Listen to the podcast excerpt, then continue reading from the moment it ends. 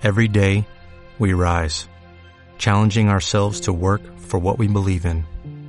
At U.S. Border Patrol, protecting our borders is more than a job, it's a calling. Agents answer the call, working together to keep our country and communities safe.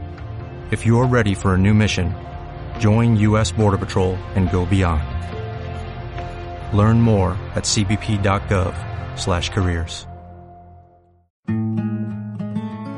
Iglesia Doméstica, un lugar para la oración, la reflexión y el servicio en este periodo de cuaresma y cuarentena.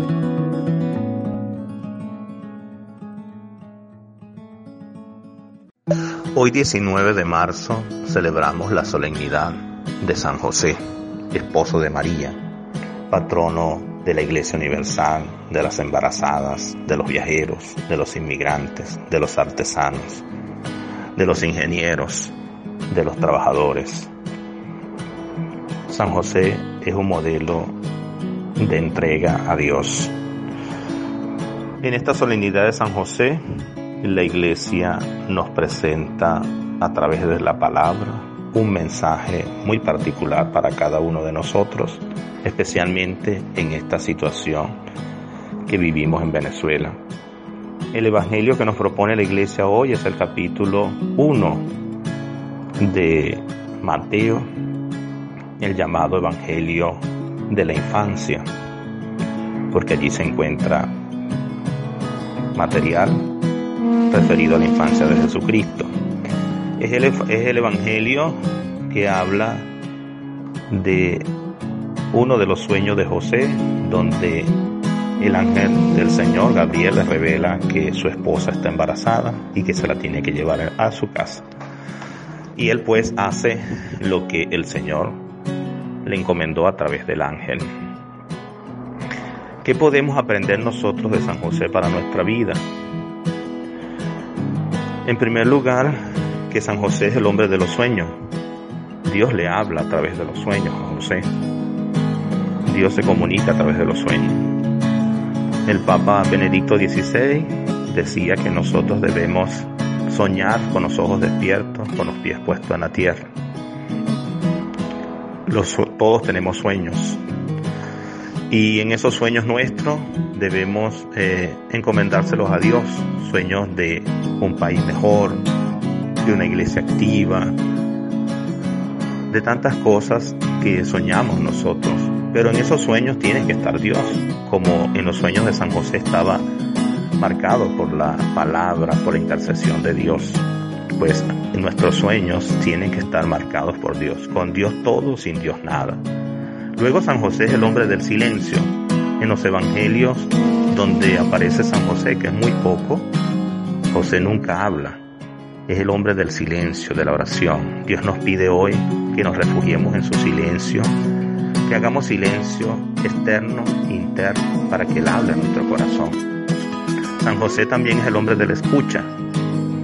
Él escucha lo que le dice Dios, lo medita en su corazón. Nosotros también debemos escuchar siempre a Dios, en ese silencio de la oración, escuchar lo que nos dice Dios para saber su voluntad.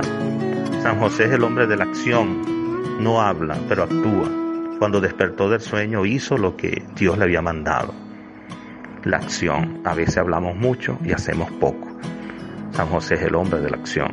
Y sobre todo en este momento que vivimos en Venezuela y en el mundo, Dios nos invita a actuar con prudencia. Y una de las cosas que debemos hacer con prudencia es cuidarnos por el ataque de este virus que está azotando el mundo entero y a Venezuela. Cuidarnos y atender las debidas precauciones, normas sanitarias que nos han recomendado. San José es un buen padre que acompaña a la Virgen y acompaña a Jesús. San José es el protector, protege a la Virgen, la cuida, cuida a su hijo. Como padres, como papá, debemos aprender, y mamá, a cuidar a nuestros hijos, como San José. Pidámosle pues a San José hoy que bendiga a Venezuela, al mundo, que nos proteja a nosotros y que podamos aprender hoy de su ejemplo, de sus virtudes. Que San José nos bendiga a todos y María Santísima desde el cielo también nos cubra con ese manto de bendiciones.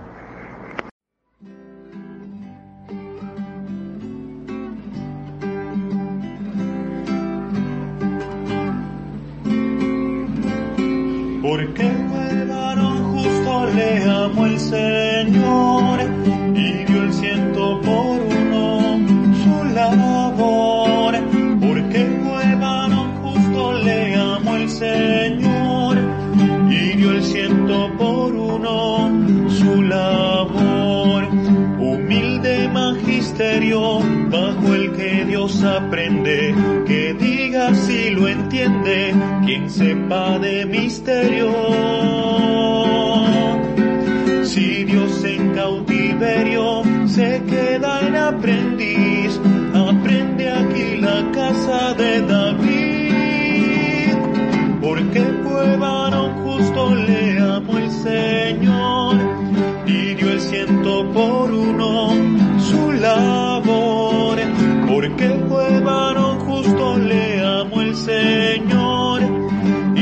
ciento por uno su labor, sencillo sin historia, de espalda los laureles, escalas los niveles más altos.